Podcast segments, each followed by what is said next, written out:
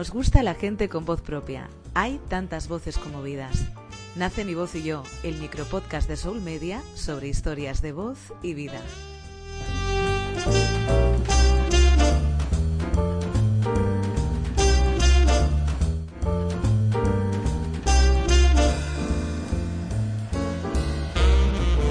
Pensar, escuchar, transformar, hablar.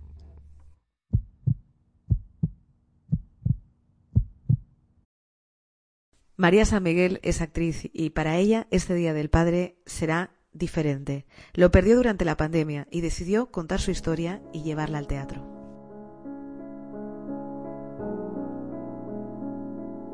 I'm a Survivor nace antes de que mi padre se muriera y, y, por supuesto con la idea de que eso no iba a ocurrir ni estaban nuestros planes.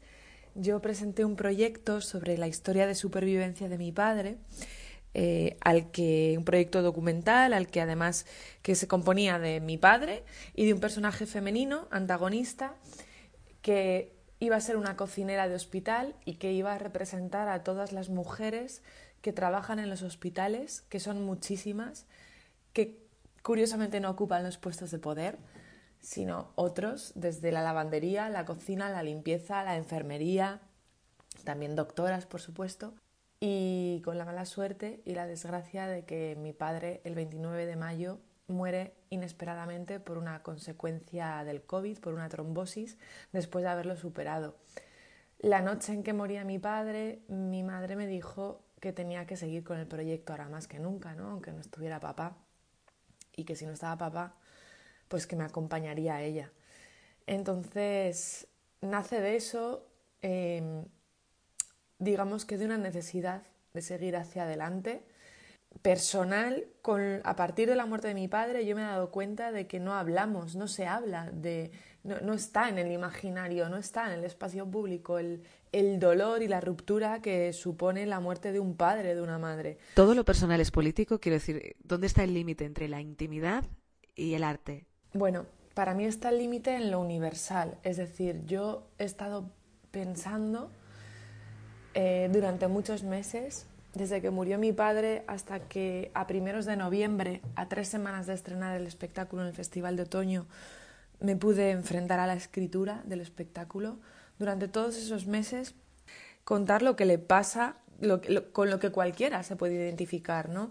Y, en eso tuve muchas pistas hablando con algunas amigas y algunos amigos que han perdido a sus padres más o menos recientemente o en los últimos cinco años sobre el proceso que yo estaba viviendo de duelo, ¿no? Que estoy viviendo, lo que me está pasando, el dolor, el, mm, el que todo el mundo te cae mal. Nos comunican el día que le iban a dar el alta nos comunican que mi padre es positivo por COVID y que le, le pasan a la planta de aislamiento. Probablemente ha sido uno de los días más difíciles de mi vida, o el más difícil, porque estuvimos desde las 8 de la mañana hasta más de las 6 de la tarde sin saber nada de él, porque él no tenía teléfono móvil porque se le había estropeado, estaba incomunicado, no había manera de poder hablar con él. Y aunque mi madre le había dejado bien el día antes eh, en el hospital y le iban a dar el alta, de repente ese día ya teníamos 10.935 muertos en nuestro país. Y, no sabíamos cuánto iba a durar todo esto, ni, ni sabíamos qué era el coronavirus. ¿Y cómo fue volver a casa literal y metafóricamente hablando? Sufrí un shock brutal el día que volví en septiembre a mi casa de Madrid y en mi habitación era invierno, que es como yo me había ido de aquí. Me había ido en abril, primavera, invierno, pero en mi habitación seguía estando el edredón de plumas, los abrigos de invierno y, y fue una hostia tremenda, porque me di cuenta de que la persona que había dejado esa casa en abril ya no era, se parecía muy poco a la que llegaba, ¿no? Porque a mí la muerte de mi padre me ha roto y me ha cambiado por completo, ¿no? Soy la María del pasado, pero todavía no sé muy bien quién, soy. Entonces, probablemente el shock más, más brutal fue el que sufrí al, al regresar a mi casa aquí en Madrid y darme cuenta otra vez y desde otro lugar de lo que había pasado, de lo que había ocurrido. Hay personas que, que han perdido a sus seres queridos en, en pandemia y aún no lo, no lo asimilan para ti. ¿Ese trabajo ha sido un paso terapéutico más en el duelo o, o más bien un acto reflejo? Eh, yo soy una persona muy nerviosa, que he tenido mis épocas de ansiedad, pero creo que no he pasado momentos de ansiedad tan duros como los que pasé. No lo has hecho sola, en escena contigo otra de las personas más importantes de tu vida, tu madre. Y en un momento mi madre me dijo que tenía que seguir adelante con el proyecto, ahora más que nunca, ¿no? Aunque se estuviera muriendo papá, y que ella estaría a mi lado, eh, ya que papá no iba a estar. Porque yo fantaseaba con la idea de, de que en el proyecto que yo había presentado al Festival de Otoño mi padre me pudiera acompañar en escena.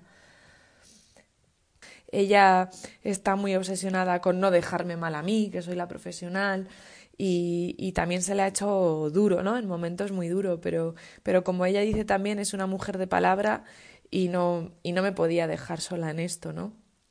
Entonces, bueno, es, es muy hermoso poder, yo nunca me lo había planteado, pero que esto fuera a pasar, pero es muy hermoso poder compartir el espacio que forma parte de mi vida, que es el teatro, desde dentro con mi madre, ¿no? Porque mi madre y mi padre siempre me han apoyado mucho y han venido mucho a verme al teatro y me han, me han hecho seguir hacia adelante siempre, pero de repente estar en el escenario y, y mirar a mi madre y ver qué bien lo hace y, y cómo la tía aguanta ahí de manera muy valiente es, es una sensación hermosísima y, y, muy emocionante. ¿Cómo vives el Día del Padre este año, María?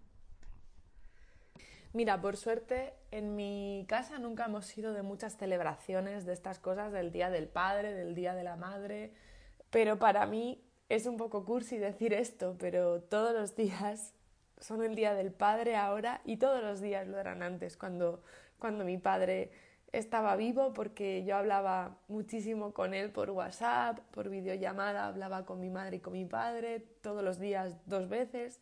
Entonces, no ha habido diferencias y siempre lo hemos, lo hemos celebrado muy bien. I'm a Survivor es una pieza de María San Miguel o la historia de cómo transformar una muerte en una experiencia artística.